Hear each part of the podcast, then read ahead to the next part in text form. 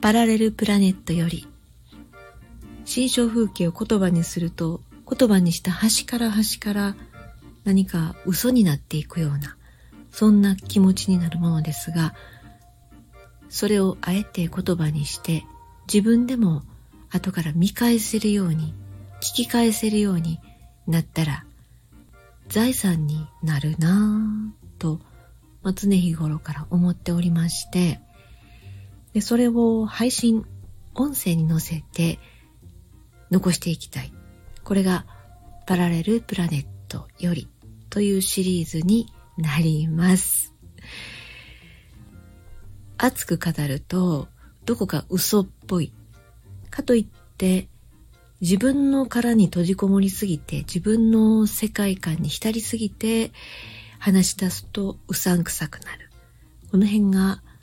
人の心象風景っていうのは、なかなかアウトプットするのが難しいなとは思うんですけども、それをいいほどほどの塩梅のところを 目指しながらお話ししてみたいなと思います。最近、ぶち壊すっていうことを自分はやってるなーって気がつきました。気がついたということは、だいぶ日にちが経っていて、やっと気がついた、自覚したという感じだと思うんですね。使わなくなった考え方、そしていらなくなった心配事、そういうのを見つけられるようになった。見つけることで自分の心の中にさざ波が立つんですけども、それに慣れてくると、今度はそれを壊すことができるようになるんですね。その壊してしまうことが正解かどうかっていうのはわからないんですよ。わからないんだけれど、とりあえず、いらないなこれは不要だな自分にとって意味がないなと気づけた時に壊せるかそれを捨ててしまえるかこれすごくそこが重要だなって思っています。そうやっているうちに壊さなくていいものっていうのが分かってくるからなんですね。壊していくことで壊さなくていいものが分かってくる。ここがすごく興味深い点だなと思っています。なぜ気づいたかっていうと、自分の心がだんだん元気に強く、強く、うん、強くというよりは元気になってきているという実感を持った時に、なんでかなって思い当たる節を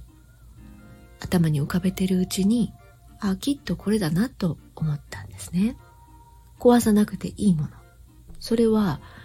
幼い時の自分なのか、今現在の自分なのか、それとも未知の自分なのか、それはまだわからないんですね。わからないんだけれど、これは自分にとって必要である。大切にとっておきたい。というものがはっきり分かってきています。今はそれを探る、詮索する、明らかにするという欲求はなくって、ただ心が元気になってきていて、それで生きているっていう実感が持てているというこのことがすごく大切であり、まあそれでいいなっていう納得する部分なんですね。簡単に言ってしまえば、生きたいように生きればいいんじゃないかなって感じているところです。パラレルプラネットより、パラレルプラネット、きっと今の自分と並行して、並走して、同じようにまっすぐ前に進んでいる、また別の自分が必ずいる。そう思っているんですね。パラレルプラネットより今日はここまで。thank you